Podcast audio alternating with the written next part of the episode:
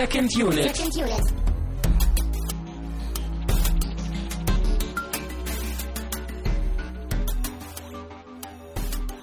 Herzlich willkommen zu einer neuen Ausgabe von Second Unit. Äh, wir sind diesmal zu dritt in diesem Raum versammelt und mit wir meine ich mich, das ist Christian Steiner und ich habe bei mir natürlich Tamino Mut Wie üblich, hi. und als Stargast dieser Ausgabe Rian Voss. Hallo. Stargast. Hallo. Ja, die Erwartungen sind jetzt in die Höhen geschraubt. Äh, wir haben eine dritte Stimme dabei. Du kommst nämlich vom äh, Daily D-Pad, Das ist korrekt. schreibst dort äh, in einem Team täglich über das Thema Videospiele. Über das Thema Videospiele, über Gamerkultur, über Sachen, die uns aufregen und über Spiele, die uns so über den Weg laufen, die wir geschenkt bekommen und manchmal die wir auch auf dem Boden finden. Das ist äh, ein sehr schönes Konzept und wir dachten uns, Mensch, wenn wir hier eine Dokumentation über das Thema Videospiele uns anschauen und darüber diskutieren, dann holen wir doch auch noch mal eine Stimme dazu, die das Ganze irgendwie täglich lebt und atmet und zelebriert. Ich finde, das ist eine sehr gute Idee und ähm, du solltest häufiger mal äh, gute Ideen haben, finde ich. Ja, wurde mir schon öfter gesagt, aber irgendwie finde ich das ein bisschen zu übertrieben, wenn man täglich gute Ideen hat. Ich Ja, Also- haben, wir, also, haben wir äh, täglich. ja. Heute sind wir halt ein bisschen dann auch der Film, äh, Film-Podcast, nein, der Podcast von Filmfreunden für Filmfreunde und von Videospielfreunden für Videospielfreunde, vielleicht. Das hast du schön gesagt, ja. Das vielleicht muss hinten in Klammern ran. ja. ja, ich wollte mich jetzt nicht selber so bei euch in diese Riege mit einfügen. ja. So, so. Das werden wir gleich noch alles herausfinden, Mhm. wer hier irgendwie in welcher Konstellation gerade zum Thema Videospiele steht. Aber bevor wir anfangen, wie immer, äh, achso, als Ergänzung wollte ich noch sagen, wir nehmen das Ganze wieder so ein bisschen zeitversetzt auf. Deswegen wundert euch nicht, wenn das Ganze irgendwie merkwürdig klingt, weil wir haben A, Avengers noch nicht gesehen. Wir wissen, dass, äh, ja, Ich habe Spoiler. ja, hast du nicht, sonst bringe ich dich um und diese Sendung ist tatsächlich nur zu zweit und dieser ganze Teaser war umsonst. Thor ist ein Gott. Und Hulk ist so ein großer grüner. Egal. Ähm, wir haben das Hörervoting nämlich ja äh, wieder aufgemacht, beziehungsweise ist das jetzt eigentlich zu, wenn dieser Podcast rauskommt und wir wissen mal wieder nicht, wie es. wie es Ja, damit haben wir eine schöne Tradition begründet. Ne? Immer wenn der Hörervorschlag eigentlich äh, entschieden ist, äh, nehmen wir zufälligerweise gerade die Episode vorher auf und können es nicht sagen. Ja, das ist keine Absicht und ich kann da eigentlich auch nichts für, aber es wird im Artikel hierzu nachgereicht und herzlichen Glückwunsch an den Gewinner und wir freuen uns drauf. Ja, das ist einfach nur. Brainjogging für euch. Ihr müsst immer mit dem Gehirn voll dabei sein bei uns, sonst rafft ihr das alles nicht mehr. Hab, habt ihr Primer gesehen? Nee, beide nicht. Da Oder? geht's auch um Zeitreise. Ja, das war's. Ähm, Schön, dass du dich versuchst, hier mit einzufügen. Ja, wir wollen jetzt, wir wollen jetzt erstmal äh, weitermachen mit den Getränken. Genau. Denn- Was hast du uns denn Schönes mitgebracht hier? Das weiß ich selber nicht. Die Dose war grün und das sah komisch aus und hatte ein schönes Muster drauf. Es ist laut Verpackung Airy mit großem Z Sona Original Green Tea with Honey. Und ich schätze mal, dass der grüne Tee mit Honig drin ist. Und das ist ein äh, Videospieler-Getränk, richtig? Nein, das ist ein Getränk, weil äh, der Laden, wo ich eigentlich was kaufen wollte, platt gemacht wurde und ich da auf der Baustelle stand und dann bin ich zu einem anderen Laden gegangen und dann habe ich den hier gekauft. Ja, das ist auch ein schönes Konzept eigentlich. Ne? Das könnten wir auch mal machen. Nicht, dass das Getränk immer so zum Film passt, sondern tja, wir haben halt nichts anderes bekommen. Das habe ich schon mal versucht hier äh, zu etablieren und du hast gesagt, nee, das muss aber dazu passen. Also kaum ist ja mal eine dritte Stimme dabei, werde ich schon boykottiert. In Wirklichkeit sind die Dinge auch aus der Mülltonne, aber Ich frage mich, warum Oha. das in Dosenform ist. ich habe Also- keine Ahnung. Aber es ist cool, weil es sind halt 568 Milliliter. Ja, das äh, klingt nicht nach ungefähr. Das ist nicht mal eine Zweierpotenz. So, Prost, Freunde. ja, Prost. Prost. mhm. Oha. Tee aus einer Dose. Ich habe die Kohlensäure erwartet, irgendwie. Bei Tee? Naja, bei einer Dose. Achso, ja. Hast du schon mal was aus einer Hm. Dose getrunken ohne Kohlensäure? Es gibt Wasser Äh, in Dosen, oder? Nee. Aber Wasser hast in du das schon mal Dosen? getrunken? Nee, habe ich nicht. Aber ich glaube, ich habe das schon mal gesehen. Hm. Es erinnert mich ein bisschen an diesen Lipton Ice Tea. Mhm. Also ich schmecke den Honig auf jeden Fall raus. Mhm. Ist sehr Den- süß. Den, den grünen Tee nicht so. Finde ich auch. Also sehr süß, aber so der Teegehalt ist irgendwie ein bisschen sehr wässrig. Mhm. Bist du sicher, dass die nicht aus einer Mülltonne kommen? Ähm, das war eine doppelte Ver War das eine doppelte? Nee, das war eine einfache Verneinung. Mit einfachen Verneinungen komme ich nicht klar. Diese Frage beantworte ich nicht. Alles klar. Hat Also, aber natürliches Aroma. Ich muss schon sagen, mir gefällt das irgendwie. Es ist schon irgendwie merkwürdig und gerade, dass das aus einer Dose kommt, ist ungewöhnlich. Aber so rein geschmacklich, es ist zumindest äh, interessant. Es schmeckt un äh, nicht unkompliziert. Ja. Honiglich. Ich versuche jetzt irgendwie krampfhaft einen Bogen zu dem Film zu schlagen, über den wir reden werden.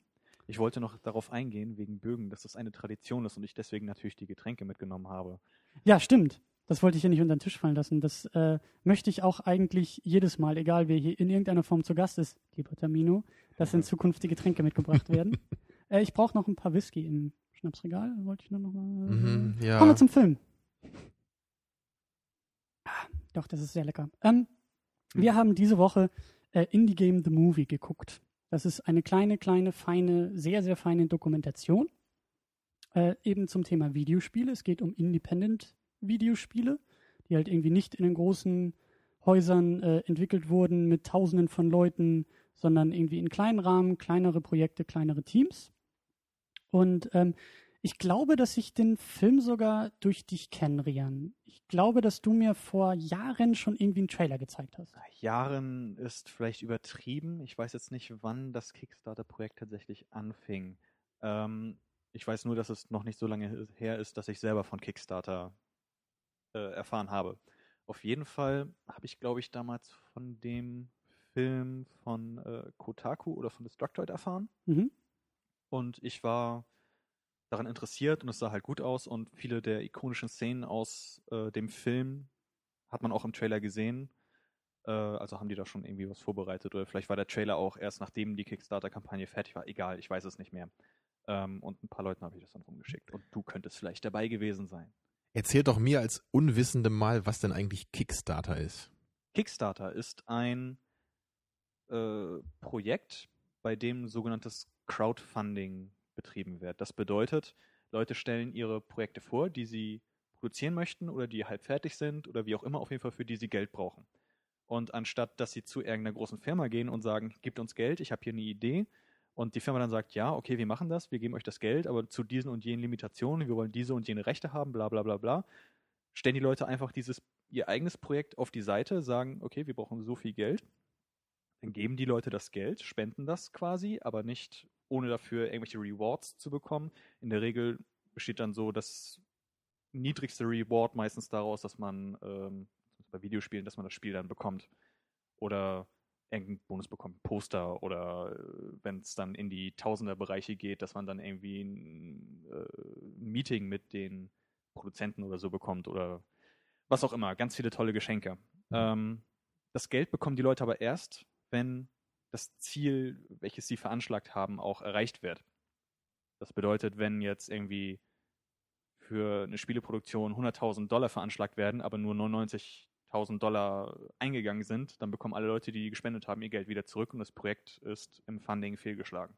Ach so, also ich erinnere mich noch an unsere erste Episode, da haben wir ja Iron Sky geguckt und das ging ja, glaube ich, so ein bisschen in diese Richtung auch, weil der Mhm. Film wurde ja auch, äh, glaube ich, im Internet produziert, auf so eine ähnliche Weise, ne? Also wurde ja nicht im Internet produziert, er wurde Äh, durch das Internet vielleicht. Ja, mit, mit produziert meinte ich jetzt, äh, das Geld wurde da dafür aufgetrieben. Ja, und, und dieses Kickstarter-Ding ist halt so seit, ich glaub, seit zwei Jahren vielleicht irgendwie ähm, überhaupt erstmal so da. Und ich meine mich auch zu erinnern, dass dieser Film so eine der ersten größeren äh, Anlaufstellen zu diesem Kickstarter war. Das ist halt so eine Plattform und die ist halt jetzt vor ein paar Monaten auch richtig explodiert, also besonders was Videospiele Mhm, als solches mhm, auch mhm. angeht. Dass da eine ganze Menge, weil da halt so eine mittelgroße Firma, äh, Double Fine, ähm, nämlich gesagt hat, hey, wir wollen so ein uraltes Adventure mal wieder machen, wissen, dass die ganzen großen Entwickler und Studios und Publisher uns eh kein Geld dafür geben, wollt ihr nicht, liebes Publikum und liebe potenziellen Fans und Kunden, nicht uns Mhm. helfen, gebt uns eine Starthilfe. Und das Ding ist dann explodiert. Ich glaube, statt 100.000 sind es irgendwie 7 Millionen oder so geworden. Ich glaube, sie Und- brauchten 200.000. Ja, aber Oder, nee, 400 400.000 brauchten sie. 200.000 für die Dokumentation und 200.000 für das Spiel. Genau, und das ist halt dadurch dann wirklich explodiert. Also mittlerweile ist es halt auch in, der, in, einem, in einem Videospielbereich, dass du fast wöchentlich mehrere Projekte bei Kickstarter eingereicht werden. Und auch im Filmbereich, ähm, äh, also es gibt auch Filme, die darüber halt versucht werden zu finanzieren, aber ich glaube, das ist dort noch nicht in dieser, in dieser Filmszene, Independent-Filmszene, glaube ich, nicht ganz so krass äh, äh, eingeschlagen wie bei den Videospielen. Aber prinzipiell ist das ja eine sehr schöne Sache. Da kann man ja nur hoffen, dass das in der Zukunft ein bisschen stärker wird, auch vielleicht im Filmbereich dann. Genau, und eben die Dokumentation Indie Game The Movie ist halt dadurch äh, initiiert worden. Und ähm, das Tolle eben an der ganzen Sache ist, dass ähm, der Film auch sehr schön veröffentlicht wurde. Also das ist, ist auch in ein paar Kinos gelaufen in Amerika, so ein bisschen festivalmäßig. Aber ähm, das Ganze ist halt nicht irgendwie großartig in DVD- oder Blu-ray-Form erstmal rausgekommen, sondern du konntest halt direkt auf der Seite indiegamethemovie.com dir den Film runterladen, für 10 Dollar, hast den bekommen, hast in höchster Blu-ray-Qualität den Film bekommen, ohne Kopierschutz, ohne irgendwas, konntest auch noch in ein paar anderen Download-Plattformen. Aber was eben auch toll an dieser Dokumentation ist, dass die Untertitel zum Beispiel im Laufe der Zeit gekommen sind von den Fans. Also ich glaube, mittlerweile gibt es irgendwie über 27 verschiedene Untertitel, weil der Film, die Doku ja auf Englisch ist. In verschiedensten Sprachen haben Fans der Szene und der Dokumentation das Ding halt selber untertitelt und übersetzt. Mhm. Und diese, diese, das Ergebnis ist halt dann auch wieder quasi in den Film eingeflossen, was ich auch sehr schön fand. Also das ganze Ding ist halt irgendwie so ein Project of Love von allen Beteiligten. Und äh, ich finde, das spürt man auch, auch in dem Film, den wir gesehen haben. Ja, auf jeden Fall. Ähm, ich wollte halt ganz gerne nach deinem Vorverständnis konkret fragen, Tamino, weil du eigentlich so gut wie gar nichts von dem Film wusstest und vor allen Dingen auch von den Videospielen da drin, richtig? Eben, ja. Also ihr, ihr beide, ihr kommt ja so ein bisschen mehr aus dieser, aus dem Videospiel-Hintergrund. Ihr seid ja Aber so wir schon kommen in Frieden. klar. Aber ihr seid äh, Fans so, ihr seid richtig in der Materie, ihr befasst euch aktiv mit äh, Videospielen, so wie ich halt auch mich mit Filmen befasse. Ihr, ihr spielt nicht einfach nur Spiele, irgendwie, weil ihr nichts Besseres zu tun habt, sondern ihr ihr, ihr schreibt was darüber oder ihr, ihr analysiert die richtig, ne? ihr überlegt euch, was ist gut daran, was ist nicht gut daran. Und ich bin halt einfach jemand, ich habe natürlich auch schon eine Menge Videospiele gespielt, aber das war einfach nur so ein Hobby für mich und auch gerade natürlich früher, als ich kleiner war, ich hatte auch mal Nintendo 64 zu Hause und habe Mario Kart gespielt mit Freunden ne? oder Anno 1602 und sowas. Und deswegen äh, war ich natürlich jetzt ein bisschen neuer in der Materie, aber fand das auf jeden Fall interessant, jetzt mal so den Einblick, Einblick zu bekommen in dieses ja, in dieses Indie-Feld des, des Videospiele-Produzierens. Weil ich kenne natürlich jetzt auch eher so diese großen Spiele, die halt bei irgendwelchen großen Firmen, so wie EA oder so, rauskommen. Und ich, ich, also mir war es halt auch gar nicht so richtig bewusst, dass es sowas überhaupt gibt, bevor du mir halt auch ab und zu mal so ein Spiel gezeigt hast. Ich weiß nicht, du hast mir mal einmal dieses Spiel gezeigt hier, wo man den Wind spielt. Ich weiß nicht mehr, wie das hieß. Flower.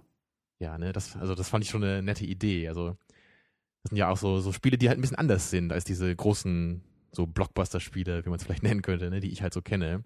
Mhm. Also es war für mich sehr interessant, jetzt mal so einen Einblick zu bekommen in diese Materie.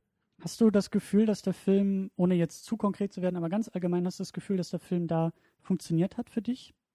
Also er hat mir auf jeden Fall einen schönen Einblick gegeben. Klar, man kann natürlich auch ein paar Sachen kritisieren, da haben wir, haben wir auch schon gesagt, das ist vielleicht ein bisschen, bisschen zu eindimensional, der, der Blick, aber auf jeden Fall hat der, hat der Film mir äh, Informationen gegeben. Das ist schon mal eine gute Sache. Ähm, ich würde sagen, bevor wir auch ähm, zu konkret werden, können wir ja kurz nochmal erwähnen, oder das kannst du vielleicht noch ein bisschen versuchen äh, einzugrenzen. Was ist überhaupt ein Indie? Was, was, was ist ein Indie-Game? Was macht das überhaupt aus? Das ist eine schöne Frage, ähm, weil es gibt viele verschiedene Stufen der Produktion, vor allem jetzt durch, ähm, durch die ganze Marketplace-Konvergenz von großen Publishern, die auch meinen, sie müssten jetzt zum Beispiel für Android-Plattformen oder für iOS entwickeln, die dann auch kleinere Teams engagieren, was dann irgendwie schon Indie-Spiel ist, weil es von einem kleinen Team für eine kleine Plattform, für vielleicht nicht ganz so ein großes Publikum gedacht war. Andererseits dann aber steht doch ein großer Publisher dahinter. Gut, was jetzt ein Indie-Spiel konkret ist. Es ist im handelsüblichen Format ist es einfach nur ein Spiel, das von wenigen Menschen mit wenig Ressourcen äh, produziert wird, in Eigenregie dann auf den Markt gebracht wird und die dann hoffen, dass sie durch die Einnahmen genug Geld verdienen, um das Ganze dann auch irgendwie gerechtfertigt zu haben. Also letztendlich ja schon irgendwie auch so ähnlich wie bei einem Indie-Film, oder? Oder gibt es da irgendwie einen signifikanten Unterschied? Also schien mir jetzt nicht so, oder? Hm, nee, das würde ich jetzt auch nicht unbedingt sagen. Also der Wobei- Vergleich ist auf jeden Fall treffend. Wobei es natürlich auch viele Indie-Developer gibt, die ihr Spiel gratis zur Verfügung stellen und das einfach nur entweder machen, weil sie gerne Spiele machen, das äh, darauf nicht auf die Einnahmen angewiesen sind oder ja, Um solche Sachen ging es ja eher auch, auch eher weniger in dem Film. Also jetzt nicht die kleinen Flash-Spiele, die vielleicht irgendwie, oder iOS war ja auch kein, kein Thema, so diese kleinen Projekte, die irgendwo, sondern da war schon irgendwie auch ein bisschen ähm, Anspruch in Anführungszeichen auch dabei, Selbstanspruch, auch was draus zu machen. Das waren ja alle Spiele, die wirklich kommerziell erfolgreich sein sollten oder halt auch verkauft werden sollten und äh, wo es irgendwie auch ein bisschen mehr darum ging, oder um, es ging um mehr als jetzt einfach nur äh, mein erstes kleines Videospiel zu machen. Das standen schon Existenzen auf dem Spiel. Ja. genau, ja. Ja, vielleicht sollten wir einmal kurz mal so die, die Handlung der Dokumentation so ein bisschen äh, darstellen, wie wir das ja bei den Filmen sonst auch machen. Also was meinst du, wie kann man das so ein bisschen, also die ganze Doku so ein bisschen runterbrechen auf so den, den Kern erstmal? Worum Ähm, geht's hier eigentlich genau? Was wird hier dokumentiert? Erstmal Also- ganz oberflächlich. Der Kern sind, äh, ich glaube, so drei, vier konkrete Videospielprojekte, die ähm, und die Menschen dahinter, die vorgestellt wurden. Ähm, das eine äh, war Braid, was 2008 rauskam und eigentlich so diese ganze Indie-Game-Welle erst äh, richtig irgendwie ähm, So ins Rollen gebracht hat. genau ins Rollen gebracht hat. Ähm, dann hatten wir Super Meat Boy, was durch die Dokumentation in den letzten Zügen begleitet wurde, so die letzten, die letzten Wochen und Monate äh, des Programmierens und eben dann auch der Start, die Veröffentlichung, die ersten Verkaufszahlen. Und wir hatten Fess, was zu dem Zeitpunkt der Dokumentation noch nicht rausgekommen war und eigentlich so dieser, dieser, ähm, ja, dieser Faktor, dass es schon irgendwie seit drei oder vier Jahren angekündigt war, aber immer noch nicht rausgekommen ist und so äh, auch den, den Kopf dahinter gezeigt hat, wie, wie sehr er sich verbissen hat in das ganze Spiel, in das Projekt und eigentlich so dieses, ja, diesen, diesen Aspekt von äh, der Meister, der so besessen ist von seinem, von seinem Schützling irgendwie. Und äh, hatten wir noch eins? Also das waren, glaube ich, so die drei wichtigsten, ne? Das waren die Ja. drei wichtigsten. Ähm, bei Fest ist mir jetzt gerade noch der Begriff Vaporware eingefallen, von wegen, kennt man vielleicht von dem Spiel Duke Nukem Forever, welches ja auch eigentlich wahrscheinlich nie hätte released werden sollen. Manche Mhm. Leute verleugnen die Existenz dieses Spiels immer noch.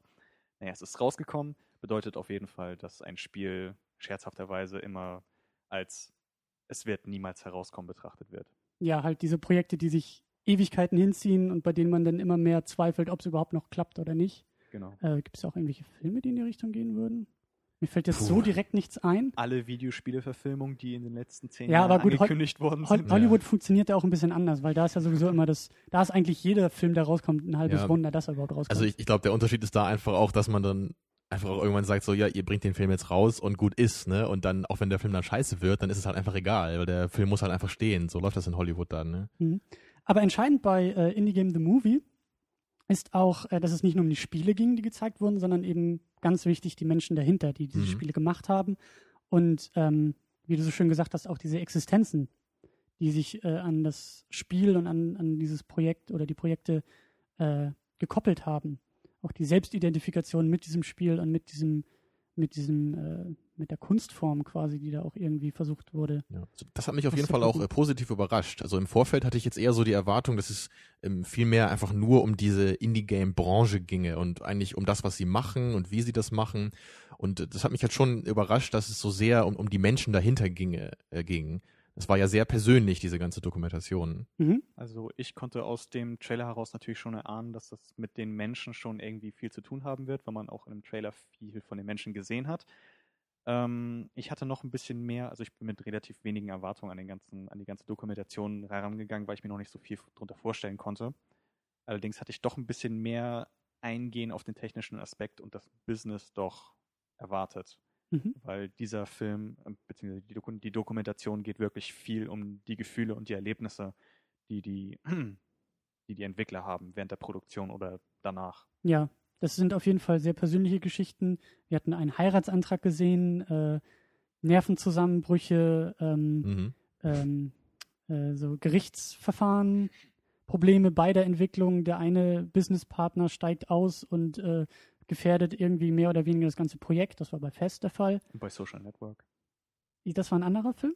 Das war auch, ja! das war auch technisch gesehen keine das war doch Dokumentation, mit, aber mit diesem Kerl mit äh, Spider-Man. den Haaren, mit den Kräuselhaaren auf dem Kopf. Ja, im Grunde war, war so dieser Social Network Plot auch so ein bisschen der Subplot hier, ne, in der Doku. Bei dem, Bisschen. bei dem einen Spieleentwickler war so ein bisschen auch so, der eine scheidet aus dem Projekt aus und dann gibt's irgendwie Probleme und um die Finanzen und, Ja. und man vertraut sich nicht mehr, die Freundschaft ist zerstört Phil durch das hatte da Projekt. Probleme auf jeden Fall. Naja, also jedenfalls diese, diese Dynamiken, die verhelfen halt Leuten wie mir, die jetzt nicht so sehr in dieser Indie-Materie sind, halt auch äh, so ein bisschen so in den Film reinzukommen, ne? weil man halt, man braucht halt kein großes Vorwissen, deswegen es, es reicht halt, äh, wenn man halt sich halt auf den Film einlässt. Man versteht ihn halt dadurch halt auch, weil es halt sehr viel um dieses Menschliche geht und dafür muss ich kein Videospiel-Fan sein, um das verstehen zu können. Mhm.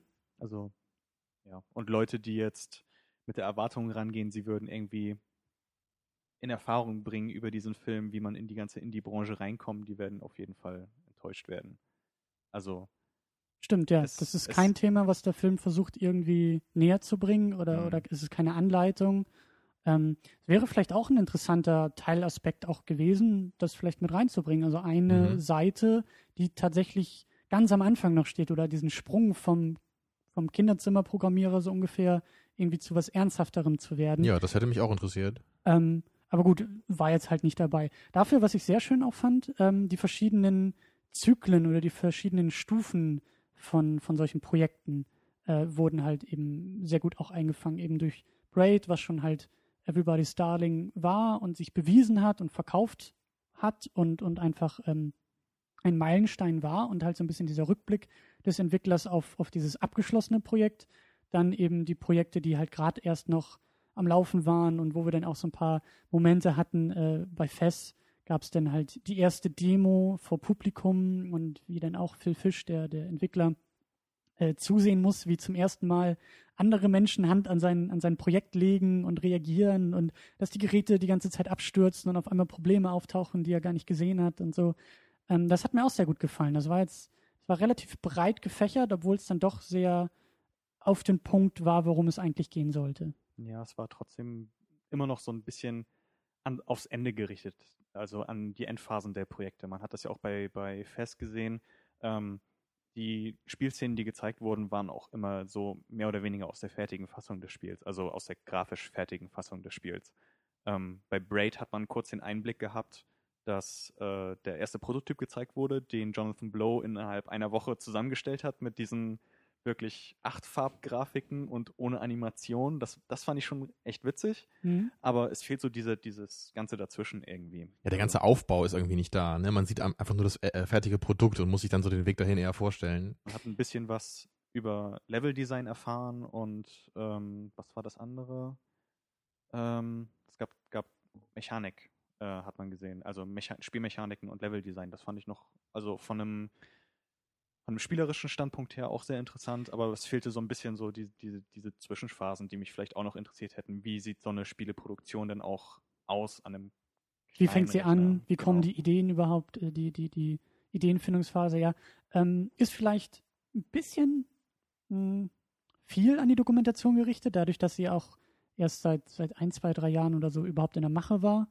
Ähm, es wäre auf jeden Fall schön, darauf aufbauend nochmal in ein paar Jahren ähm, nochmal so etwas zu sehen, nochmal so eine Dokumentation, weil ähm, ich meine, du musst halt viel früher dann auch ansetzen, mit der Kamera dich irgendwo hinzusetzen. Es wird vielleicht bei dieser Double Fine-Geschichte dann ja ähm, möglich sein, äh, zu diesem neuen Spiel soll es ja eben auch eine Dokumentation geben, vielleicht das ganze Projekt von vornherein mal zu begleiten. Das wird auch so beabsichtigt. Also es ist ja nicht nur so, dass ähm, die Two-Player Productions das ganze Projekt von vorne nach hinten begleiten und den ganzen Aufbau abfilmen und Leute interviewen, sondern es wird auch so sein, dass die Leute, die ähm, viel gespendet haben oder ein bisschen was gespendet haben, auch ähm, Zugriff auf einen exklusiven Chatraum haben, beziehungsweise ein exklusives Mes- Messageboard, wo sie dann quasi mit den Entwicklern ein bisschen hin und her Diskussionen führen können. Sie können dann sagen, okay, das ist cool, das ist nicht so toll, hier ist eine Idee, vielleicht wollt ihr das einbauen, was auch immer. Die sind so quasi ähm, von Anfangs bis Ende Beta-Tester. Sie Mhm. sind in der Alpha-Phase mit dabei, in der Prä-Alpha mit dabei und begleiten das ganze Spiel eigentlich, was auch eigentlich in der Videospielindustrie, glaube ich, so ziemlich einzigartig jetzt ist. Bei Filmen ist es ja genauso. Da wird ja auch äh, immer versucht, so nah wie möglich äh, oder so wenig wie möglich irgendwie nach außen dringen zu lassen. Bei Spielen ja genauso. Ähm, liegt natürlich auch so ein bisschen durch diese Kickstarter-Geschichte, dass ja eigentlich schon ähm, das Publikum oder die Kunden oder die Fans von vornherein sehr stark ja schon involviert waren in das ganze Ding. Ähm, dementsprechend äh, ist es aber trotzdem interessant zu gucken, wie dann auch damit umgegangen wird, keine Frage. Ähm, was ich äh, jetzt vorhin äh, bei der Doku sehr schön fand, äh, war dein Interesse an dem, an dem Spiel Braid. Mhm. Das kam dann auch, als wir so in einer, in einer Runde das geschaut haben, dass du äh, auf einmal, als dann immer mehr zu Braid äh, gezeigt wurde, das Spiel, Spielablauf, Gameplay, dass du wirklich dann angefangen hast zu fragen, wo, was, was, was ist das und, und auf welchen Plattformen, auf welchen Konsolen, auf welchen Computern läuft das und äh, also die Doku scheint da ja schon irgendwie bei dir Erfolg gehabt zu haben. Obwohl du dieses Vorwissen nicht hattest, hat sie irgendwas bei dir gemacht. Ja, richtig. Also gleich, als ich dieses Spiel gesehen habe, ich, das wurde gleich mein Interesse geweckt. Also ich bin halt auch jemand, ich, ich mag halt sehr gerne äh, Spiele, die so einen gewissen Stil einfach haben. ich brauche das jetzt nicht, dass es einfach immer nur so in Anführungsstrichen die beste Grafik sein muss oder dass es möglichst realistisch aussehen muss. Ich mag das halt viel lieber, wenn wirklich so eine, so eine eigene Charakteristik in so einem Spiel vorhanden ist. Und, und das scheint ja echt bei diesen Indie-Games sehr der Fall zu sein. Weil es, man, man erkennt halt sehr stark diesen kreativen Funk, äh, Funken, der da, äh, glaube ich, am Anfang immer steht. Und, und das hat mir einfach sehr gefallen. Und das, also das sind ja auch meistens eher so Spiele, die so in diese 2D-Richtung gehen, jetzt nicht nur. Ähm, liegt wahrscheinlich auch irgendwie so ein bisschen mit dem, mit dem Budget, hängt das ja wohl auch zusammen. Ich glaube, wenn man da jetzt mal versuchen würde, so das tollste Projekt so in 3D zu machen, was jetzt aussieht wie der teuerste Ego-Shooter, dann würde das halt nicht so laufen. Ist ja bei Filmen genauso. Man kann ja den Indie-Film auch nicht so produzieren wie jetzt Matrix oder so. Es geht einfach nicht, weil man hat ja nicht das technische, so Know-how dafür oder die Basics so vom Geld. Ähm, naja, aber dafür hat man halt auf der anderen Seite einfach dieses, dieses Kreative, so diese Liebe, die da drin steckt, die kommt einfach durch. Und ich glaube, ähm, das, das ähm, reizt mich daran total. Deswegen hätte ich auch echt Lust, sowas mal auszuprobieren. Also, dass man dann sich wirklich mal ein bisschen entfernt, dann, wenn man mal was spielt, dann immer nur die altbekannten so Produkte halt zu benutzen, die halt von den großen seelenlosen Firmen kommen, ne, wie bei den Filmen ja auch. Ich möchte mich an dieser Stelle kurz für die großen Konzerne aussprechen, von denen auch ab und zu liebevolle Spiele kommen. Genau, das war auch so ein bisschen Call mit dem Augen. Duty Black Ops Ja. 2. Das war halt so mit, so- mit so einem Augenzwinkern gemein, ne? Bei, bei, den- bei den Filmen ist das ja genauso. Es gibt ja auch immer mal wieder wirklich große Hollywood-Blockbuster-Filme, die halt einfach auch gut sind für das, was sie sind, ne? Aber ich, ich, diese, diese anderen, diese, diese kleineren Projekte, also bei Filmen, das ist halt sowas wie Donnie Darko irgendwie. Das ist so ein Projekt, das eigentlich weiß am Anfang keiner so richtig, wird das irgendwie was werden hier. Man muss irgendwie versuchen, sich da durchzubeißen und irgendwann steht es dann und es kommt einfach was richtig Schönes dabei raus. Und bei dem Spiel halt auch, das, das sieht einfach aus, als würde das richtig viel Spaß machen, dieses Braid. Es hat halt so ein, so ein richtig, so ein, so ein Stil. Also hat mich, hat mich sehr fasziniert, wirklich. Aber du hast ein schönes Stichwort geliefert, nämlich so die Liebe und Herzblut. Und ähm, das ist ja eigentlich auch das große Plädoyer jetzt bei, bei der Dokumentation, ähm, dass das ja irgendwie so die Indie- Indie-Spielentwickler irgendwie auszeichnet. Ähm, das habe ich jetzt irgendwie so ein bisschen so verstanden, dass das der Film irgendwie uns auch näher bringen will. Ähm, ging das nur mir so oder? Es ist auf jeden Fall so, dass man als Zuschauer so mit den Entwicklern ein bisschen mitleidet, weil man sieht sehr viele Momente, wo die Leute, die da in, Ka- in die Kamera sprechen und während sie irgendwas erleben, zum Beispiel irgendeine Nachricht bekommen, gerade am PC sitzen, irgendwas coden, wie auch immer, äh, sich dann zur Kamera drehen, dann über irgendeine Schwierigkeit erzählen, über die sie gerade gestolpert sind.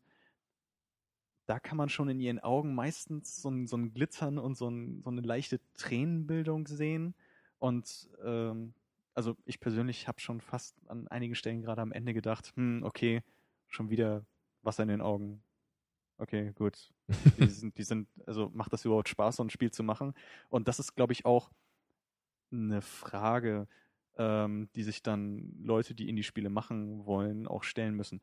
Wie auch immer. Ähm, Herzblut. Mhm. Auf jeden Fall an der Stelle, als Zuschauer denkt man auf jeden Fall, ja, die Leute leiden für ihre Spiele, die wollen ihre Spiele fertig sehen. Verschiedene Aspekte von verschiedenen Entwicklern, wie sie dann zu ihren eigenen Spielen stehen, fließen da auch noch mit rein. Ähm, verdeckt natürlich so ein bisschen die Tatsache, dass äh, auch bei anderen Firmen, die auch ein bisschen größer sind, natürlich nicht einfach so äh, das Spiel abgezeichnet wird und die sagen sich, okay, wir klatschen jetzt irgendwas hin und wir kümmern uns nicht darum. Da gibt es natürlich auch Leute, die für ihre Spiele leiden. Aber an dieser Stelle wird auf jeden Fall dem Spieler bewusst, äh, dem Spieler, dem Zuschauer, das ist, ich muss ja in meinen Artikeln immer Spieler schreiben, jetzt ist es der Zuschauer, dass, dass dem Zuschauer bewusst wird, dass da ähm, viel für geopfert wird. Mhm. Also besonders schön fand ich das halt auch bei diesem, bei diesem Typen, der Fest entwickelt hat, wo er dann auch irgendwie meinte, er hat halt dreimal dieses ganze Spiel irgendwie richtig neu designt nochmal und sich dann mit dieser Pixelart irgendwie mehr auseinandergesetzt, wo man halt echt dann irgendwie denken würde, bei anderen Spielen, sie hätten halt das irgendwie designt und wenn halt dann irgendwie die Level einigermaßen vernünftig aussehen, dann sagen sie, okay, das Thema ist jetzt beendet und jetzt kriegen, versuchen wir das halt mal schnell fertig zu kriegen. Ne? Aber er nein, er überlegt sich das, wie kann ich wirklich das am allerhübschesten Design hier, so auch im Detail. Und das, finde ich einfach eine schöne Sache. So, da sieht man einfach, dass er halt Künstler ist in dem äh, Aspekt. Dann. Das ist denn so ein bisschen dieser Wahnsinn, der den Künstler auch irgendwie definiert und auszeichnet, der damit einfließt, eben nicht zu sagen, okay, ich begnüge mich jetzt mit dem Zweitbesten oder begnüge mich jetzt damit, dass es irgendwie steht, sondern es muss halt perfekt sein. Es muss das Beste Ja. aller Möglichkeiten ist sein. natürlich irgendwie löblich, aber es kann natürlich dann auch so wie bei George Lucas jetzt halt ins Gegenteil ausschlagen, dass man irgendwie dann sein Projekt so einfach nie zu Ende bringen kann und immer nochmal irgendwie Hand anlegen muss. Ne? Die Poesie, das muss ich rein. ja. Ähm, Man muss natürlich trotzdem immer irgendwo dann mal den Schluss, Schlussstrich ziehen, weil ich denke auch so ein, ich weiß nicht, jedes, jedes Kunstobjekt ist ja wahrscheinlich immer äh, unfertig irgendwie. Man muss aber einfach irgendwann sagen, so, jetzt muss es einfach mal reichen. Ne? Und Kunst ist ja definiert durch Grenzen. Also das Mhm. ist ja grenzenlos, grenzenlose Kunst kann ja auch nicht funktionieren. Es muss ja immer irgendwas geben. Es ist Geld, es ist Zeit, es ist äh, irgendwas, was die Kunst limitiert. Aber ähm, das Fass wollen wir gar nicht so sehr aufmachen, ob jetzt Videospiele Kunst sind oder nicht. Mhm. Ähm, der Film hat auf jeden Fall eine Meinung dazu und bringt die rüber.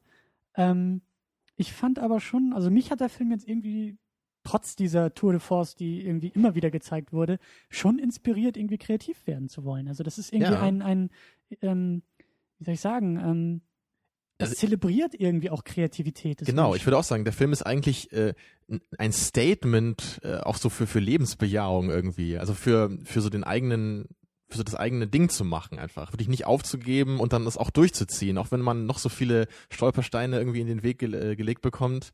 Also einfach äh, weiterzumachen und sich da durchzubeißen. Und dann am Ende hat man es halt irgendwie dann wirklich geschafft, irgendwas Tolles zu erzeugen dann. Es gab ja dann diese persönliche Geschichte von einem der, von, von einem Designer von Super Meat Boy, der dann irgendwie schon erzählt, wie seine Oma ihn immer wieder in der Familie in Schutz genommen hat, als äh, oder herausgestellt hat, als so, der wird seinen Weg gehen und, und äh, weil er als Kind schon gezeichnet hat und da schon kreativ war und, und so ein bisschen dieses, dieses, ähm, ja, so dieser, dieser, diese Perspektive von als Künstler geboren und zu größerem bestimmt gewesen und so, das kam da ja auch irgendwie ein bisschen mit durch. Mhm. Ähm, ja, aber ich finde so, die Stimmung, die der Film einfängt, die er zeigt, die persönlichen Geschichten trotz dieser ganzen Schwierigkeiten, Niederschläge, die, die überwiegt irgendwie schon. Also es ist eher ein, ein positives Statement, wenn der Film eins, eins setzen will. Ich finde das schwierig zu urteilen. Also ich seit seit der Abspann lief, versuche ich darüber nachzudenken, wie die Stimmung am Ende bei mir selber war, äh, die der Film dann versucht zu vermitteln. Und ich würde sagen, wenn ich jetzt ein Indie-Spieler, äh, Indie-Spiele-Entwickler wäre oder ein Angehender, der diesen Film guckt und daraufhin entscheiden müsste, ob der Stress, den er aus diesen Bildern herausgezogen hat, die er, die er sieht und auch sieht, was dabei alles draufgehen kann und was man alles, äh, was man alles riskiert, weil ähm, der Phil Fish hat ja auch gemeint, ja, wenn ich, äh, wenn dieses Spiel nicht gut wird und es keiner mag und es sich nicht verkauft, dann bringe ich mich um. Also an der Stelle muss man auch für sich entscheiden, ist mir das überhaupt diese Sache wert? Oder man fragt sich eventuell auch, warum machen die das überhaupt? Können die nicht einfach, können die nicht einfach irgendwas die- Sinnvolles machen, wie Brötchen backen oder Können die, so? nicht, etwas? können die nicht einfach so glücklich sein? Müssen die Ja. dazu ihr Leben aufs Spiel setzen? Aber, aber diese Stelle finde ich halt sehr interessant eigentlich an dieser ganzen Dokumentation jetzt, weil das halt eigentlich dann in, in dem Punkt gar nicht so sehr auf diese Videospiele an sich festgelegt ist. Man kann den Film halt eigentlich auch anders lesen, sondern einfach so allgemein halt auf, auf so diese Dedication halt zu einem persönlichen Projekt. Wirklich, wie, man, äh, wie weit ist man bereit zu gehen für, für das, was man wirklich jetzt schaffen will? nicht nur, nicht nur der Schaffensaspekt, sondern diese Spiele und Projekte definieren auch die Identität dieser Menschen. Also Ja. sagte ja, glaube ich, auch Phil Fish, er ist der Typ, der seit Jahren Fest macht. Und wenn dieses Spiel nun mal nicht zustande kommt, dann ist er persönlich gescheitert. Und äh, Ja, also dieses diese, Spiel ist richtig so zu einem Teil von ihm geworden. Ne?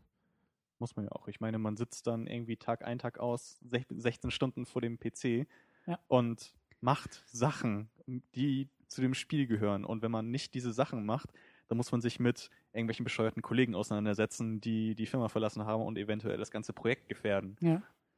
Aber ähm, das hast du sehr schön ähm, betont, dass irgendwie ähm, so manche Aspekte vielleicht auch fehlen bei dieser Dokumentation. Ähm, ist das ein Problem? Ist das ein Problem, dass, dass dieser, ja, vom Tellerwäscher zum Millionär oder diese Erfolgsgeschichten so in den Vordergrund gerückt werden und diese ähm, Dedication auch romantisiert wird? Oder könnt ihr damit leben, dass diese Dokumentation irgendwie ein, eine Perspektive hat? Ja, ich würde sagen, teils, teils. Ähm, Das hängt natürlich immer sehr stark damit zusammen, mit welcher Erwartung man irgendwie auch daran geht oder ob ich jetzt prinzipiell von einer jeden Dokumentation erwarte, dass sie auch alle Seiten der Medaille wirklich äh, gleichmäßig und gleichwertig aufzeigt. Also wenn ich mit der Erwartung rangehe, dann kann mich jetzt Indie Game The Movie, glaube ich, nicht völlig zufriedenstellen, weil, weil es ja schon irgendwie am Ende eine positive, also oder hauptsächlich die positive Seite irgendwie rauskommt. Klar, es werden halt auch so die, die negativen Aspekte dargestellt, aber es ist halt trotzdem eher so ein, so ein, naja, so ein, so ein, so ein Loblied auf die Indie-Game-Branche, würde ich schon sagen. Also das war auf jeden Fall so mein, mein Feeling am Ende. Mhm. Ich würde halt nicht sagen, dass das unbedingt ein Problem ist in der Weise.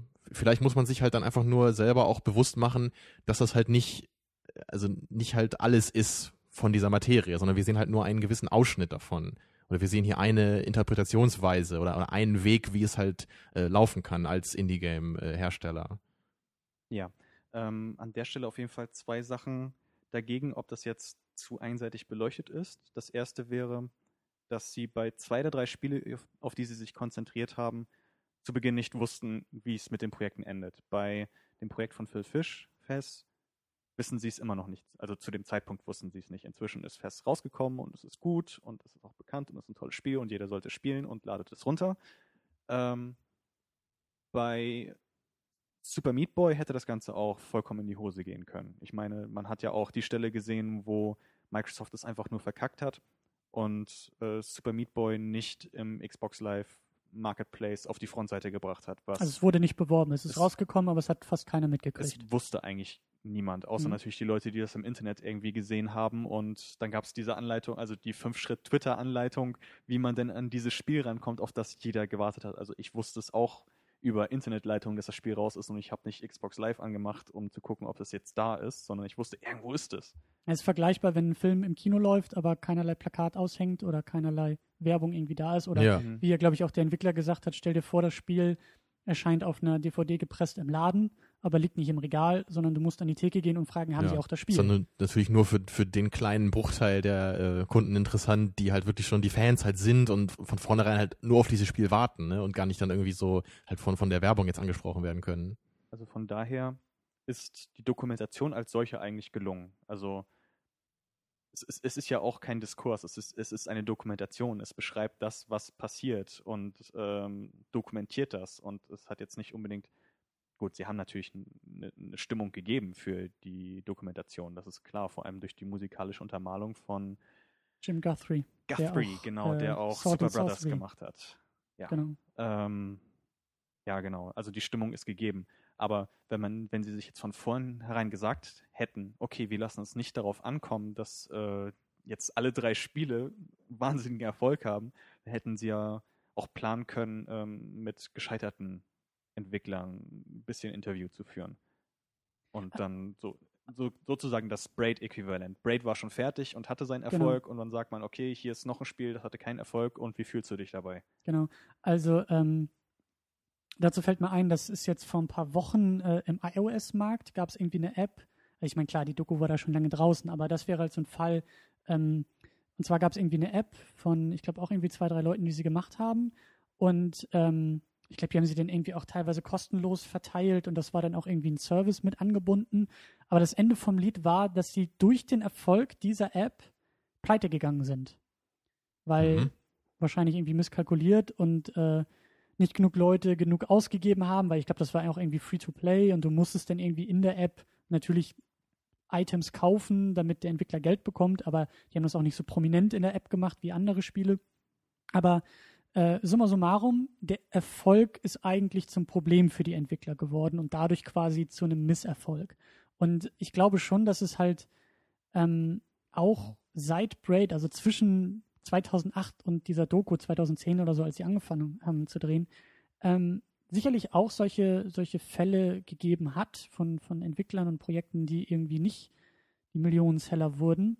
Ähm, aber das ist ja immer auch allgemein so ein Ding, was man Dokumentation gerne vorwirft, zu sagen, okay, die sind einseitig, die beziehen Stellung, ähm, die bieten halt eben keinen Diskurs oder sollen eigentlich einen Diskurs bieten und alle Seiten zu Wort kommen lassen.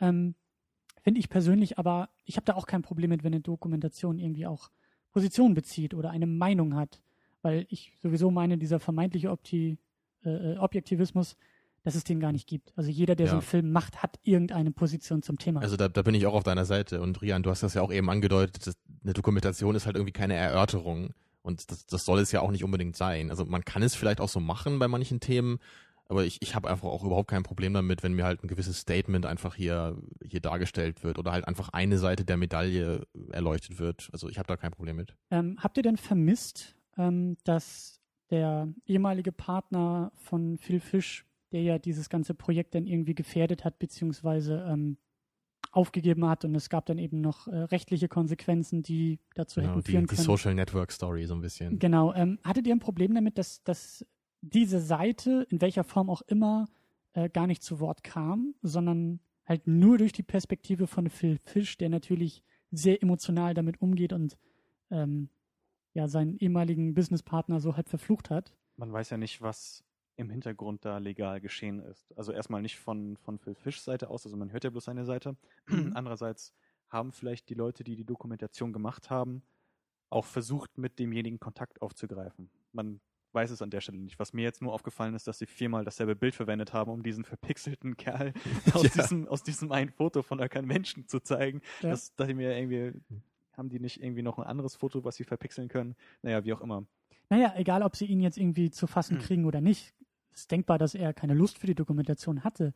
Aber zumindest hätten sie ja irgendwie versuchen können, seinen Standpunkt klar zu machen oder irgendwie zu begründen, warum er gegangen ist, anstatt jetzt einfach nur ihn als Bad Guy hinzustellen, weil ich kann mir vorstellen, dass er irgendwann vielleicht auch gesagt hat, ich kann dieses Risiko einfach nicht mehr eingehen, jahrelang ins Blaue hinein zu entwickeln und Geld zu verbrennen und Mhm. muss mich davon zurückziehen. Also es, er wird sicherlich auch eine menschliche, persönliche Perspektive auf dieses Projekt gehabt haben. Wir haben aber nur diese verteufelte Version von Phil Fish. Gut, da, äh, hast du schon recht. Es wäre natürlich schon äh, schön gewesen, zumindest so den, den Grund dieses Konfliktes irgendwie zu kennen. Ne? Ob es jetzt wirklich einfach irgendwas Persönliches war, dass die nicht mehr miteinander konnten, oder ob das halt wirklich das, was du halt gerade sagtest, war. Ne? Das halt meinte so, ich kann dieses Risiko irgendwie nicht eingehen. Ich muss versuchen, was, was Bodenständiges zu machen. Ne? Also ich fasse das eher symbolisch auf, so wie Microsoft sozusagen der Teufel ist bei Super Meat Boy, die dann eben es nicht geschafft haben, das Spiel auf die Frontseite zu bringen, ist ähm, bei Phil Fish eben sein ehemaliger Kollege, so die Bedrohung von außen. Und das ist eigentlich, hätte man vielleicht noch ein bisschen mehr drauf eingehen können oder mehr Beispiele geben können. Ähm, aber solche Probleme sind in der Indie-Branche eben ganz häufig, weil die Leute sich halt meistens nicht so wirklich einen Anwalt leisten können und dann gibt es immer irgendjemanden, der gegen sie klagt wegen irgendwas. Ähm, wie gesagt, Symbolik. Also für mich ist es kein Problem, dass, dass die Seite, andere Seite nicht zum Tragen gekommen ist. Es hätte auch irgendein anderer Konflikt von außen sein können. Hm. Vollkommen egal. Also du hast es einfach so als typischer oder naheliegenden Stolperstein äh, zur Kenntnis genommen und gesagt, okay, sowas kann halt auch passieren. Genau, äh, es ist, wenn es ist so nicht alles, es ist nicht alles Sonnenschein, sondern es passieren auch Dinge, mit denen man nicht rechnet, die überhaupt nichts mit der Spieleproduktion zu tun haben und damit muss man auch rechnen als Indie-Entwickler. Hattet ihr das Gefühl, dass es eigentlich nur ein, ein ja, eine Stunde 45 Minuten langer äh, Spieletrailer war? Hm. Sollte euch, sollten euch die Spiele verkauft werden oder kam das automatisch? Also man, man kann natürlich dann auch gerade äh, bei dem, was du auch vorhin sagtest, Rian, hier, dass halt, dass wir halt sehr viele Szenen halt sehen aus, aus den fertigen Spielen letztendlich, ne? Dass wir halt kaum irgendwie so diese Ursprünge irgendwie sehen. Äh, Da kann man natürlich schon vermuten zumindest, dass das halt ein bisschen auch dazu beitragen soll, dass wir halt schön das Spiel halt sehen, ne? Und dass das dadurch halt irgendwie, dass wir da ein bisschen Lust drauf bekommen, ne? Und dass wir halt das, so das Spiel in seiner ganzen Breite halt sehen und nicht so die ersten Pixel, ne? Und, aber hm, Naja, ich meine, bei dir war es ja bei Braid der Fall, dass du jetzt Genau. durch diesen Film auf das Spiel aufmerksam geworden bist, gefragt hast, wo kriege ich das her, was kostet das, was, was ist das? Ja, also, also dass, das dass der schlimm? Effekt halt eintreten kann, lässt sich wohl nicht leugnen. Ne? Ist halt die Frage, ob das jetzt wirklich so der, der ursprüngliche so Sinn jetzt war, diese Dokumentation zu machen. Ne? Oder, also, wovon ich jetzt nicht irgendwie ausgehen würde. Also das Gefühl hatte ich nicht. Ich würde halt eher sagen, das ist halt so ein Nebeneffekt, dadurch halt, der dadurch halt auftritt. Wir sehen halt diese interessanten Geschichte dieser meistens auch recht sympathischen Spieleentwickler, wie ich fand. Und äh, dadurch wird natürlich dann schon irgendwie dieses, dieses Produkt, was sie entwickelt haben, irgendwie auch interessant für den Zuschauer jetzt dieser Dokumentation. Aber es wirkte für mich eigentlich trotzdem nicht, als wäre das Ganze in erster Linie irgendwie Werbung gewesen. Für mich eher nur so ein, so ein Nebeneffekt, der jetzt unbedeutend ist eher. Also, wie schon gesagt, es lässt sich nicht vermeiden, Spielszenen zu zeigen bei einem Spiel, das, äh, bei einem, bei einer Dokumentation, die über die Spiele geht und die Produktion dieser Spiele. Ähm, was mich interessiert hätte, wäre, wie auch schon gesagt, ähm, vielleicht ein paar Videos, Spielszenen aus älteren Builds der Spiele. So Alpha-Version von Fett hätte mich vielleicht mal interessiert. Vielleicht gab es mal irgendwie eine andere Idee, Ich kann mir Ganze vorstellen, pixelig dass. Phil Fish die irgendwann in, in einem. Rausch und Wahn äh, verbrannt hat und Glaube ich auch. Also ich, ich kann mir auch nicht vorstellen, dass die Dokumentarersteller da äh, nicht gesagt haben, hey, hast du vielleicht noch irgendwas Altes, was wir zeigen können? Und dann sagt, nee, Das, Das ist schon ich- das Alter, das was ihr ich gerade seht. Ja. Ähm, ich wollte noch auf was anderes. Ich wollte noch auf was anderes eingehen. Äh, Habe ich jetzt vergessen. nee, Dann- doch, ich weiß es wieder.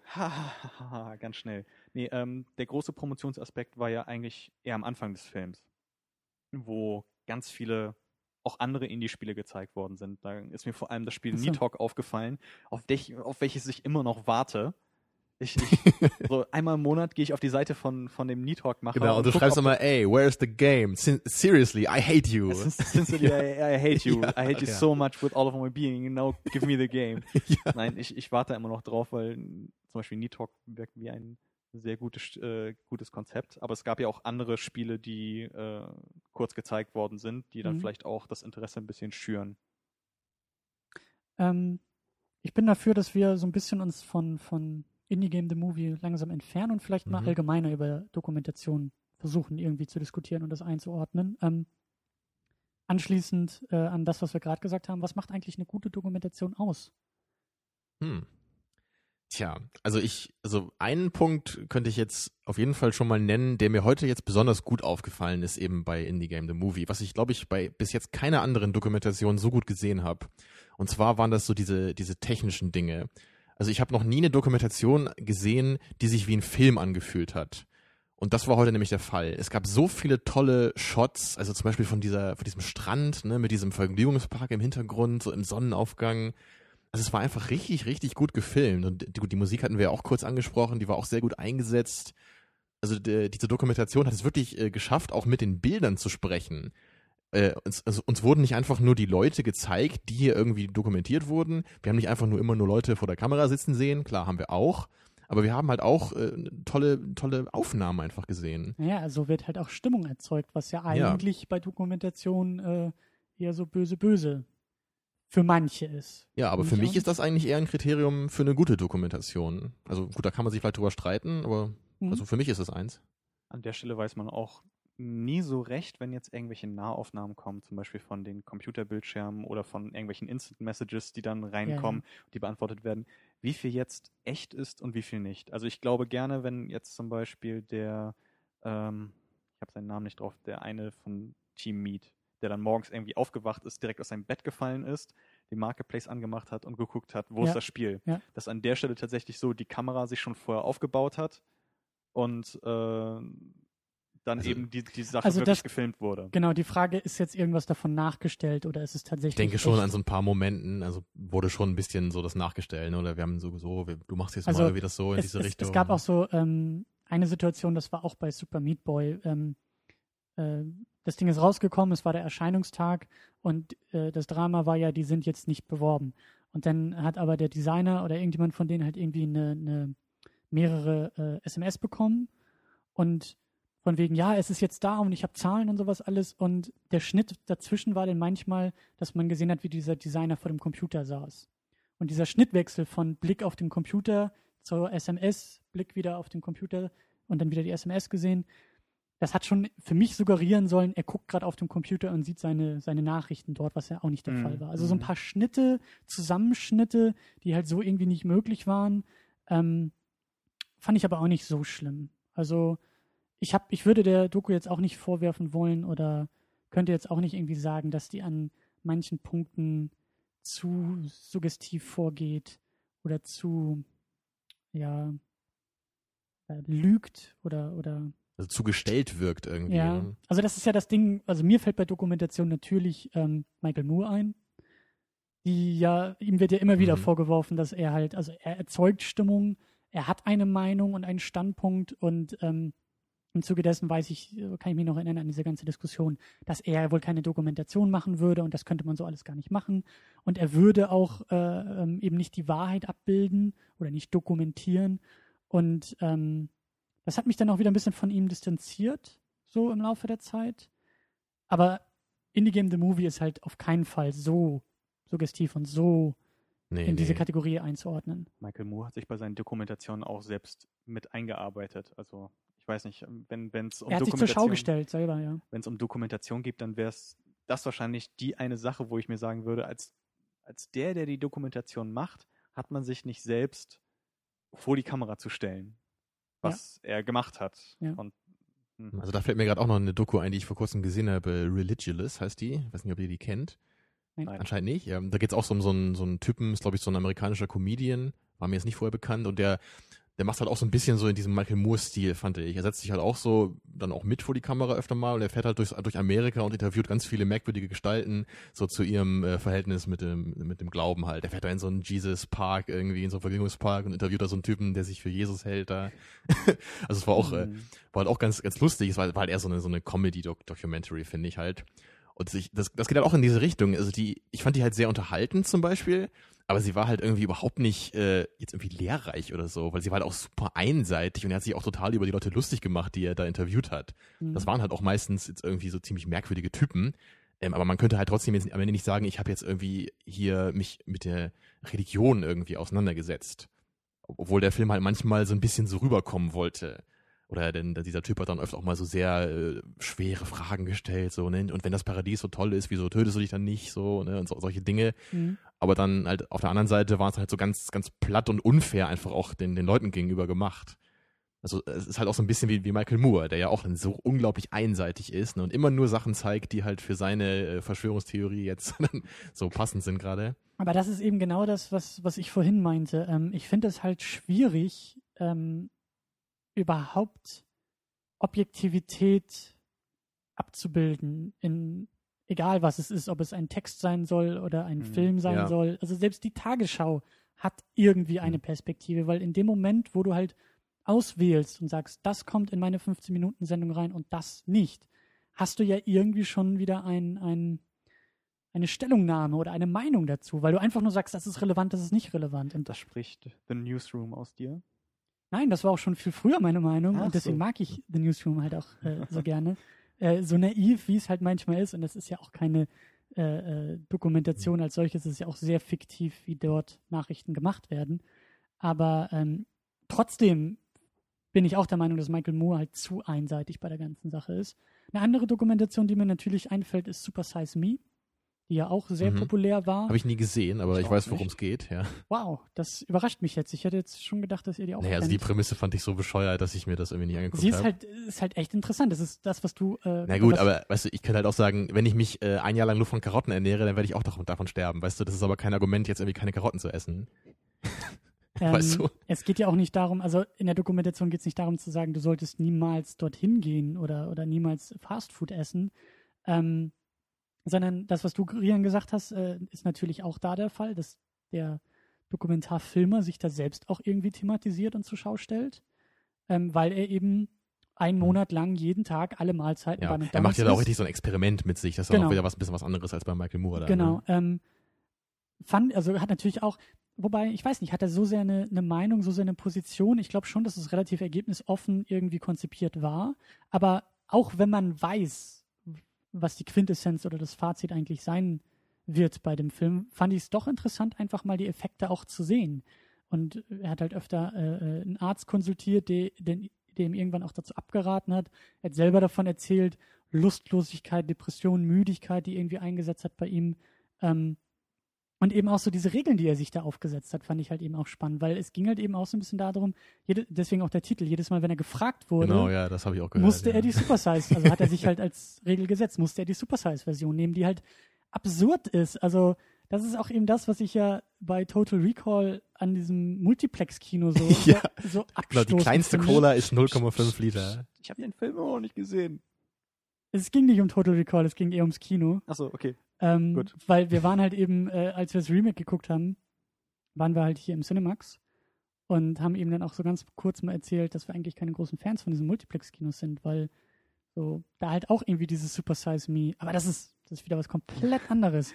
Äh, wir driften ab, wir wollten eigentlich bei. Dokumentation noch bleiben. Ja, was ich äh, kurz noch anmerken wollte, es gibt ja noch so eine Dokumentation, die wir ja auch beide äh, mal geguckt haben. Hier dieses äh, The People vs. George Lucas. Da geht es ja zum Beispiel, ich weiß nicht, kennst du die? Nee, aber ich will sie jetzt sehen. Ja, also Die die ist die halt, ist echt gut. Die habe ich auf DVD, kann ich dir ausleihen. Sehr gut, okay. Also es ist sehr interessant, da geht's halt auch so um dieses Verhältnis halt von, ja, The People und George Lucas. Also halt äh, diese ganzen Fans ne, von den Star Wars-Filmen und wie halt so ihr Verhältnis irgendwie im Laufe der Zeit sich halt äh, verändert zu George Lucas, weil er halt immer wieder was mit diesen Filmen macht und er halt die Originalversion jetzt nicht mehr zur Verfügung stellt und die Fans natürlich unglaublich traurig sind darüber. Ne? Und ich fand's halt, also weil, weil wir ja gerade bei Kriterien für eine gute Dokumentation sind. Ähm, ich fand die Dokumentation halt sehr, sehr interessant und gut. Ähm, allerdings glaube ich, dass ich das nur so sehe, weil ich mich so sehr dafür interessiere, weil ich halt selber auch mich als Star Wars-Fan bezeichne. Und ich glaube nicht, also darüber kann man sich streiten, aber ich glaube nicht, dass The People vs. George Lucas für jemanden interessant ist, der sich nicht für dieses Star Wars-Thema interessiert. Und darüber haben wir schon gestritten, Richtig. nicht in diesem Podcast. ähm, aber als wir die Doku gesehen haben, und ich bin schon der Meinung, dass es auch, ähm, vielleicht gehe ich da von mir aus und weil ich vielleicht ein bisschen offener an solche Themen auch rangehen würde und mir auch Dokus angucke, die mich vielleicht nicht so direkt interessieren. Ich habe zum Beispiel, ähm, ich glaube, sie heißt Inside Job und hat vor, ich glaube, ein oder zwei Jahren einen Oscar gekriegt als beste Dokumentation und ist halt über die Finanzkrise. Ist irgendwie auch erzählt oder ja, erzählt von Mark Wahlberg, wo dann halt auch mehrere äh, hohe Bankiers und so weiter, dieses ganze Thema wurde natürlich dann so ein bisschen aufgegriffen. Finanzkrise und wie ist die zustande gekommen und das war jetzt auch kein Thema, ich meine, klar, es interessiert mich schon irgendwie, aber was jetzt irgendwie, die, was, was mein Herzblut so anspricht wie Indie Game The Movie oder Mhm. People vs. George Lucas. Aber ähm, wie gesagt, also ich bin schon der Überzeugung, dass man sich auch mit Dokumentation auseinandersetzen kann und auch etwas draus ziehen kann, wenn man von dem Thema keine Ahnung hat oder sich bisher mit dem Thema nicht auseinandergesetzt hat. Und ich würde auch so weit gehen und sagen, dass das ist ein, für mich ein Kriterium für eine gute Dokumentation. Ja, also da gehe ich ähm, mit dir mit, auf jeden Fall. Ich habe halt nur das Gefühl, dass das bei den allermeisten Dokumentationen einfach nicht der Fall ist. Und deswegen, also heute bei Indie Game The Movie, würde ich halt schon sagen, dass man sich diese Dokumentation wirklich angucken kann, auch wenn man jetzt nicht voll in dieser Videospielmaterie ist. Einfach weil die, diese Dokumentation auch auf anderen äh, Levels irgendwie gut argumentiert. Sie, die, die, sie betont halt diesen, diesen menschlichen Aspekt, diesen kreativen Aspekt und, und kann halt so einen irgendwie auch in dieses Videospielthema ranführen. Und ich hatte halt das Gefühl, bei anderen Dokumentationen, da muss man eigentlich schon voll in der Materie sein, um da was rausziehen zu können. Ich würde da sogar noch so weit gehen und zu sagen, dass die Dokumentation eher was für Leute ist, die gar kein oder nur wenig äh, in der Materie drin sind. Nämlich ich selber habe aus der Dokumentation nicht wirklich was Neues erfahren. Also das, äh, das Schicksal der Indie-Gamer, äh, En- Indie-Game-Entwickler habe ich natürlich auch immer so ein bisschen verfolgt. Ich habe alle Spiele gespielt, die in der äh, Dokumentation vorgestellt worden sind. Und für mich ist das ganz interessant, das nochmal mit menschlichen Gesichtern zu sehen und nicht nur schwarz auf weiß auf irgendeiner Spielewebseite oder in irgendeinem Kurzinterview oder so. Ähm, aber für mich war es nicht so 100% interessant als sozusagen Vollzeit-Gamer. Also weil es einfach nicht zu sehr, also weil es für dich nicht genug in die Tiefe der Materie einfach ging. Genau. Und nicht zu viel Mhm. Neues oder neue Aspekte für dich da waren, die du Genau. entdecken Es konntest. ist, ich denke, die Dokumentation geht eher darum, ähm, Leute, die nicht wirklich äh, über die Indie-Branche Bescheid wissen, zu informieren. Oder zumindest ein bisschen zu, zu sympathisieren oder zu harmonisieren oder irgendwas anderes isieren. Hm. ähm, Finde ich auch, aber das, was Tamino ganz am Anfang der Sendung gesagt hat, finde ich, trifft auch zu. Das ist irgendwie so ein Loblied oder Liebesbrief irgendwie auch an dieses, ans Gaming ist. Sicher. Ans, ans Independent. Gehe ich auch überhaupt nicht gegen. Ähm, also das habe ich so ein bisschen rausgezogen. Für mich war das halt echt, mich hat das emotional auch irgendwie sehr angesprochen, einfach dieses Gefühl. dieses- Emotional, du sagst es. Also ich, Ja. äh, so vom Informationsaspekt. Das Ich, stimmt in- von, von da aus Mhm. war ich jetzt ausgegangen. Das Aber stimmt schon. emotional, ja, sicher. Ja, also so insgesamt würde ich jetzt irgendwie raushören in der Runde, dass wir alle sehr zufrieden und sehr glücklich mit dieser Dokumentation sind. Wir versuchen immer Mhm. so ein bisschen am Ende ja einzuordnen, Daumen hoch, Daumen runter, ist es gut oder ist es schlecht? Äh, Ja, Rian, fang du doch mal an als Ja, Gast ich- heute. Fang du doch mal an. Du bist doch hier der Veteran und ich muss ein bisschen länger überlegen. Ich kann das nicht so aus dem Bauch heraus entscheiden. Okay. Also von mir aus gibt's auf jeden Fall den Daumen nach oben. Ich fand's sehr interessant. Ähm, natürlich, es ist jetzt nicht irgendwie einer der besten Filme aller Zeiten für mich. Es ist halt dann nur ein Doku, äh, wie ich es halt sagen würde. Aber für eine Doku war es halt sehr interessant. Und mich hat halt gerade dieser Aspekt äh, sehr gereizt, dass diese Doku halt eben in, in filmischer Hinsicht halt auch ein bisschen was zu bieten hatte, wie ich halt gesagt habe. Es gab gute Shots, es gab gute Musik, es waren tolle Einstellungen. Und ja, und außerdem habe ich halt sehr geschätzt, dass diese Dokus halt geschafft hat, mich so ein bisschen an dieses Thema ranzuführen, wo ich halt nicht so richtig drin stecke. Und ja, für mich ist das halt äh, schon eine Leistung gewesen davon. Also von mir aus auf jeden Fall eine Empfehlung, auch wenn man vielleicht nicht so sehr in dieser Materie der Videospiele drin steckt. Mhm. Also aus deiner Perspektive des ja, Nicht-Kenners der Szene. Ja, so des Casual. Gamers. Ach, schön. Ja. Ist das so ein Fachbegriff bei euch, ja? Ja, das kann man, das kann man so sagen. Ah, Nein, Noch nein, besser. nein, nein, nein, nein, nein. das nein. möchte ich so nicht nein, sagen. nein, nein, nein, nein. Ja, hat sie für dich funktioniert? Ähm, soll ich jetzt noch Daumen oben, Daumen unten machen? Ähm, muss ich mich binär entscheiden? Ja, Ich es gibt oh dazwischen Gott. nichts. Gut, da ich mit Daumen schräg nach oben gehen wollte, sage ich Daumen hoch. Dankeschön. Bitteschön. Ähm, das, was ich schon angekreidet habe. Also der Informationsaspekt der Dokumentation ist nicht ganz so hoch für Leute, die mit, ähm, mit einem Hintergrund an diese Dokumentation herangehen und, und sie gucken und erwarten, dass sie äh, mehr über die Indie-Branche erfahren, sondern es geht eben eher um das Emotionale dahinter von den ganzen Menschen, was man auch vielleicht auf andere äh, Produktionszweige der, der Inter Unterhaltungsindustrie übertragen könnte. Wir hatten ja schon Indie-Filme angesprochen. Indie-Brettspiele, wie auch immer. Kann ja alles machen. Ähm, von daher war es auf jeden Fall interessant, ähm, den Entwicklern, die man normalerweise bloß als Logo oder als die Leute, die hinter den Spielen stehen, kennt, mal auch Gesichter zuordnen kann und ähm, in Erfahrung zu bringen, dass das auch nur Menschen sind mit ihren eigenen Problemen und wie viel Mhm. sie dafür opfern, um überhaupt das zu machen, was sie machen und auf wie viel, wie viel, wie viel sie verzichten. Ähm, genau. An der Stelle war das auf jeden Fall unterhaltsam, interessant, informierend zu sehen, wie, was da so passiert. Aber ich hätte mir noch ein bisschen mehr, Mehr Fleisch. mehr Fleisch gewünscht. Ja, Tiefgang. Mhm. Fakten Genau. vielleicht noch. Aus, aus professioneller Richtung heraus.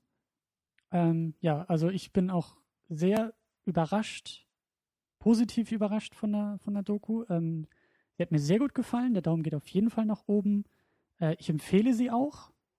Ich empfehle sie nicht nur irgendwie Gamern, weil das Ding ist lang genug irgendwie schon draußen, dass eigentlich jeder äh, äh, ja, Videospielfreund und Freundin das eigentlich schon gesehen haben sollte, denke ich. Ich empfehle es aber vor allen Dingen auch Leuten, die, ähm, die einfach, ähm, das ist ein Liebesbrief an Kreativität, an, an Schaffensprozesse, an das, was, was Menschen irgendwie mit Herzblut und einer Prise Wahnsinn und ähm, ja, jede Menge Schweiß und Tränen irgendwie zustande bringen können. Und das, finde ich, zelebriert diese Dokumentation sehr, sehr schön. Ähm, ich fühle mich sowieso auch so ein bisschen zwischen euch irgendwie angesiedelt, so auch was die Position angeht. Also äh, ich spiele vielleicht ein bisschen mehr als du, Tamino, aber bei weitem nicht so viel wie du, Rian. Und äh, sie funktioniert, find, also ich finde es sehr schön, dass sie wirklich auch irgendwie für alle zu funktionieren scheint. Ich würde sie theoretisch auch irgendwie meinen Eltern zeigen wollen und sagen, äh, guckt mal, was Videospiele sein können oder, oder meinen Mhm. Großeltern äh, und, und anderen Generationen und, und äh, Menschen, um zu zeigen, guckt mal, was Videospiele irgendwie ausmachen kann. Und ähm, einfach ein schöner Film, eine schöne Dokumentation, schön inszeniert. Hat mir wirklich, wirklich gut gefallen. Ja, Das, was du gerade sagtest, das ist wirklich äh, eigentlich sehr schön eingefangen, dieses mit dem Wahnsinn, ja. Man, man merkt halt echt dabei auch einfach, wie nah halt so diese Liebe zu einem Projekt und irgendwie der Wahnsinn halt auch beieinander stehen dann, ne? Was ich gerade schön fand, wo du gesagt hast, Eltern zeigen und Großeltern zeigen. Ähm, vor allem Eltern haben vielleicht noch eher Erinnerungen an, an die frühen Tage von Videospielen mit den ganzen 2D-Kram und so. Da finde ich die Wahl der Projekte für dieses Spiel, äh, für Immer noch ein Spiel, Film. ich, ich komme da nicht mehr raus, für diese Dokumentation, also die Wahl der Spiele für diese Dokumentation sehr interessant. Nämlich das sind ja gerade gerade Spiele, die in Anlehnung an die alten Spiele stattfinden. Mhm, oder was mich ja gerade auch so dann angesprochen hat auch. Von daher kann ich mir gut vorstellen, dass auch so vielleicht alte Gamer, die seit 10 Jahren oder 15 Jahren nichts mehr mit Videospielen zu tun haben, dann auch so ein kleines Tränchen vielleicht haben und sich dann denken, oh, die alten Wege sind noch nicht verloren gegangen. Mhm. ähm, ja, bleibt abschließend eigentlich gar nicht mehr so viel zu sagen. Ähm, wir versuchen natürlich wieder eine Frage der Woche zu stellen. Unabhängig natürlich von, hat euch der Film vielleicht auch gefallen? Ähm, sondern wir würden auch gerne von euch mal wissen, so die Diskussion, die wir geführt haben, was macht irgendwie für euch Zuhörer eine gute Dokumentation aus? Guckt ihr überhaupt Dokumentation? Ist es überhaupt ein Genre für euch? Und was sind vielleicht noch Geheimtipps an Dokumentation, die wir hier alle in der Runde irgendwie mal sehen sollten? Mhm. Ähm, Ja, also insgesamt einfach so ein bisschen Feedback vielleicht zu dem Genre Dokumentation als solches und was irgendwie einen, einen guten Vertreter ausmacht. Wäre ganz schön, wenn wir das in den Kommentaren vielleicht ein bisschen einfangen könnten. Jo. Ja, dann ähm, haben wir nächste Woche, sind wir wieder nur zu zweit und eigentlich ja auch irgendwie in drei Wochen oder so. Ich will das gar nicht ausrechnen. da kommt jetzt wieder dieses zeitversetzte Aufnehmen durch. Aber wir werden, wenn ihr das hört, die Woche drauf äh, uns dem Hörervorschlag widmen, Mhm. den wir ja immer noch nicht irgendwie abgestimmt vor uns haben, sondern äh, Selbst für mich ist das jetzt schon so kompliziert. Ich Habt habe keine Ahnung. Hab, habt ihr schon mal Doctor Who gesehen? Da, da geht es auch um Zeitreise. Da haben wir von gehört. ja, und du hast uns quasi indirekt auch diesen Film aus den 90ern auf die Watchlist gesetzt. Ja, das mache ich, weil ich euch so lieb habe. Ja, das habe ich mir auch zu Herzen genommen und eigentlich ist es eine Serie, die ich auch mal gucken müsste, aber die Zeit, die Zeit. Die Zeit. Ja, man hat immer zu viel zu tun, um die Watchlist abzuarbeiten. Aber auch den habe ich auch noch im Hinterkopf. Interessiert mich auch, ja. Ja. Ja, aber vielleicht, äh, vielleicht sollten wir das auch mal irgendwie aufgreifen. Vielleicht sollten wir dann wieder eine zeitversetzte Sendung machen, Oh, obwohl ja. wir es gar nicht nötig haben. Wer weiß. Vielleicht solltet ihr die Sendung erst aufnehmen, nachdem ihr sie online gestellt habt. Ja, wie bei Bill und Ted, ne? Genau. Dann ja. müssen wir es aber auf jeden Fall auch machen. Dann machen Volle wir noch dazu. Ja. Genau. Ähm, wo können wir dich finden, Rian? Du bist im Internet äh, auch abseits dieses kleinen Podcastes hier zu hören und zu sehen und zu lesen, vor allem. Man findet mich auf äh, ausgesprochen www.dailydpad.de, nicht dailypad, nicht dailypdad. Diesen Fehler machen unglaublich viele Leute, vor allem auch in der Spielebranche. Ich kann das nicht verstehen. Das D verschwindet ständig.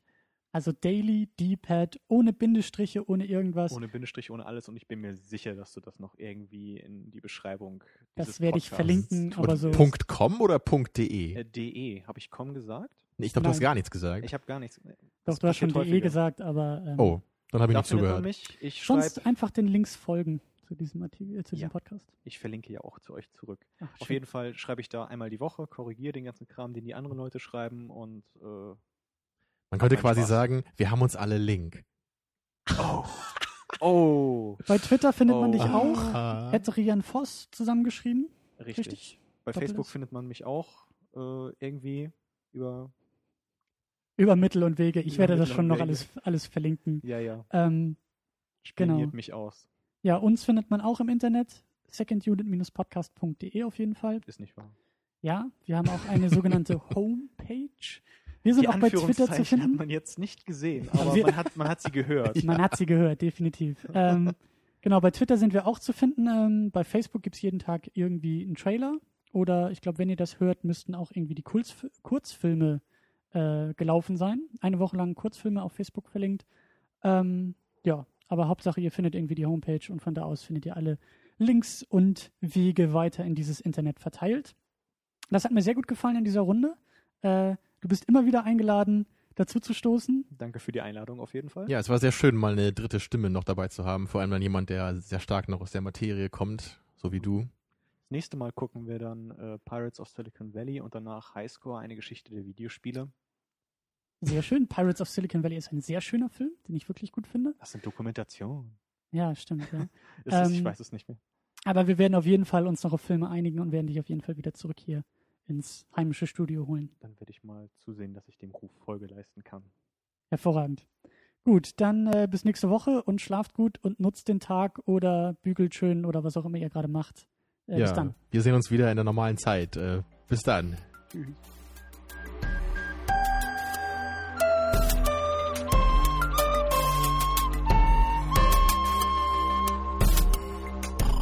Second unit. Second unit.